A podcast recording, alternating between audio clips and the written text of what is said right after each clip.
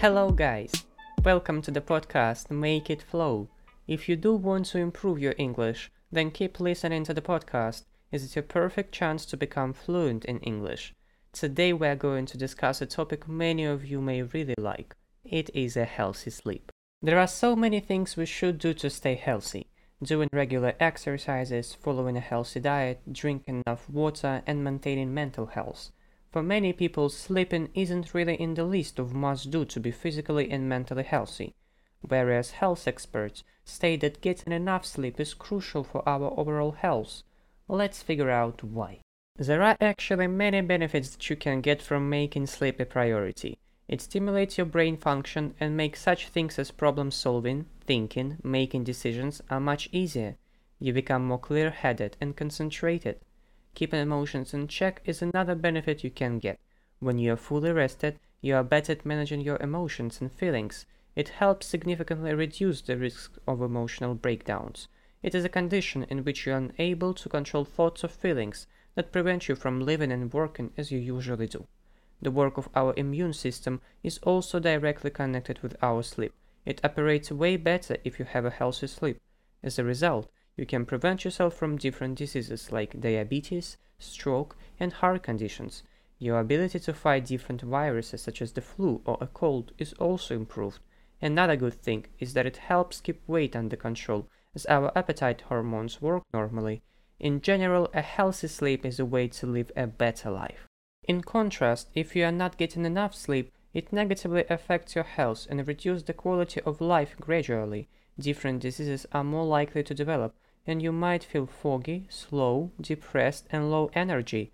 Poor sleep and its adverse effects accumulate very quickly, so it's possible to adjust to them without realizing it, which can be really dangerous. There is actually a special term, sleep deprivation. It is used to describe a state caused by inadequate quantity or quality of sleep, including voluntary or involuntary sleeplessness. These are the symptoms of this condition. You yawn constantly, you doze off during the day, dizziness, poor concentration, and mood changes. We use the phrase to doze off to say that we start sleeping during the day. The word dizziness means a temporary feeling that your sense of balance is not good and that you may fall down. Reasons why sleep deprivation appears may be different, but it's important to know about them so you would be able to find the root of the problem. In many cases, the reason is pretty simple it's a personal choice. Some people don't really realize that their body needs more sleep and they decide to stay up late, to watch videos on YouTube or chat with friends.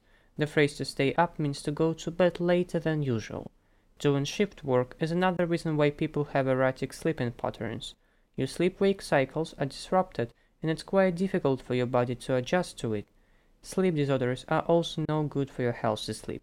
There are several different types of sleep wake disorders of which insomnia is the most common. It is the condition of being unable to sleep over a period of time. According to statistics, about one third of adults report insomnia symptoms, and 6 to 10% meet the criteria for insomnia disorder. You should also be careful with medications that you take, as some of them may have a negative impact on your sleep. Sleep and environment is another important aspect of a healthy sleep. You can wake up many times during the night or find it difficult to fall asleep if it's too hot or too cold in the room. Make sure the temperature is comfortable for you. Try to avoid sleep deprivation and make your sleep healthy. The Sleep Health Foundation recommends that adults should aim for 7 to 9 hours of sleep per night. It is really important to focus on how many hours of sleep you get. While sleep duration is undoubtedly important, it is not the only part of a healthy sleep.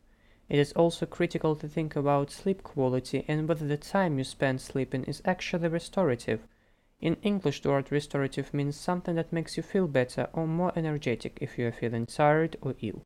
Sleep cycle is composed of four separate sleep stages, including one for rapid eye movement, a REM, and three that form non-REM sleep. And each of them plays a crucial role in allowing our body and mind to wake up refreshed and full of energy.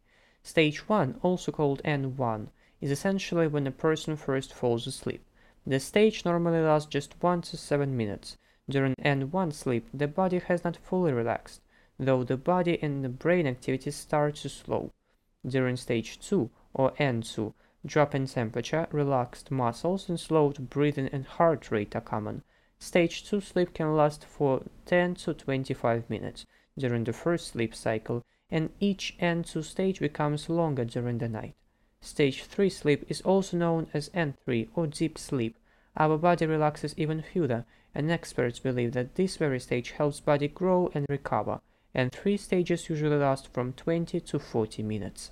The last stage of sleep is REM. It is characterized by relaxed muscles, quick eye movement, irregular breathing, elevated heart rate, and increased brain activity. In contrast to other stages of sleep, in which your brain activity slows down, your brain is highly active during REM sleep. It is believed that this stage of sleep is crucial for cognitive functions like memory, creativity, and learning. REM sleep is also well known for the most vivid dreams. They produce very clear, powerful, and detailed images in the mind. You may ask me a question. Why do sleep stages really matter? They are important because they allow the body and brain to develop and work normally. If you fail to obtain an hour of deep sleep and REM sleep, it may lead to some negative consequences for good health. What should we do then to avoid such negative consequences? The answer is to follow a healthy sleep routine. Let's figure out how to do it. Start adjusting your sleep routine by making consistency a number one priority. Pick a bedtime and wake up time that you can stick with. Follow the schedule every day, even on the weekends. It may require some time to adjust, but then it will become a habit. But what is the ideal time to go to bed and wake up? In fact, there is no single ideal time for going to bed. It's up to you to decide. But there are some general principles you have to follow when you decide on sleep schedule. It should stay consistent from day to day, provide between 7 to 9 hours of sleep, and align as closely with day and night as your lifestyle allows. And of course, don't go to bed too early or too late. There are also some other steps that can help you achieve the sleep you need. Do regular physical activity, even going for a walk is good. If you go to the gym in the evening, then aim to finish workout a couple hours before bed. You should be careful with naps. Try to keep naps under 30 minutes and only early in the afternoon to prevent nighttime sleep disruptions. A nap is a short sleep, especially during the day. Limit the amount of alcohol and caffeine you consume. It's true that alcohol makes you sleepy, but it affects your sleep cycle, you are more likely to wake up during the night, and the quality of your sleep is reduced significantly. Caffeine makes you wired and can linger in your body system, leading to restlessness at bedtime. In English, we use the word wired to say that a person feels nervous or excited because they have drunk coffee or taken drugs. You should also remember that a dark and quiet bedroom is best for promoting a good sleep. Scientists claim that light triggers biological processes that cause us to feel awake, while dim lighting or darkness initiates chemical changes that promote sleep. There is one more point to mention which seems to be important. Don't use your bed as a place for answering phone calls and responding to emails, and avoid watching late night TV series there or reading a book. The bed needs to be a stimulus for sleeping, not for wakefulness. You need to reserve your bed for sleep. Your body and your mind need to understand that your bed is only the place to sleep and have rest. How do you know that your sleep is healthy? If you wake up feeling refreshed, have a lot of energy during the day, you are in a good mood, you feel clear headed, and you don't usually wake up many times during the night, then probably your sleep is healthy.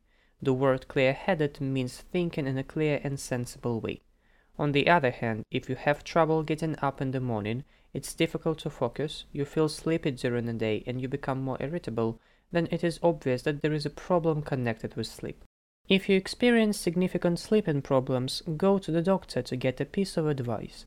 Depending on the causes of your sleep difficulties, a doctor may recommend therapies to adjust your sleep routine, like melatonin, light therapy, and cognitive behavioral therapy for insomnia. It's also important to speak with a health professional if you already engage in good sleep hygiene practices and continue to struggle with sleep. If you struggle with something, you experience difficulty and make a very great effort in order to do something. As you can see, it's extremely important to have a good sleep. Now you have a really good excuse to go to bed and have a sound sleep. Anyway, take care about yourself and always try to lead a healthy lifestyle. Okay guys, that's it for today. Thank you very much for listening and I hope you have enjoyed that. Keep improving your English, it's extremely important. And remember that your English speech is fluent. Just make it flow.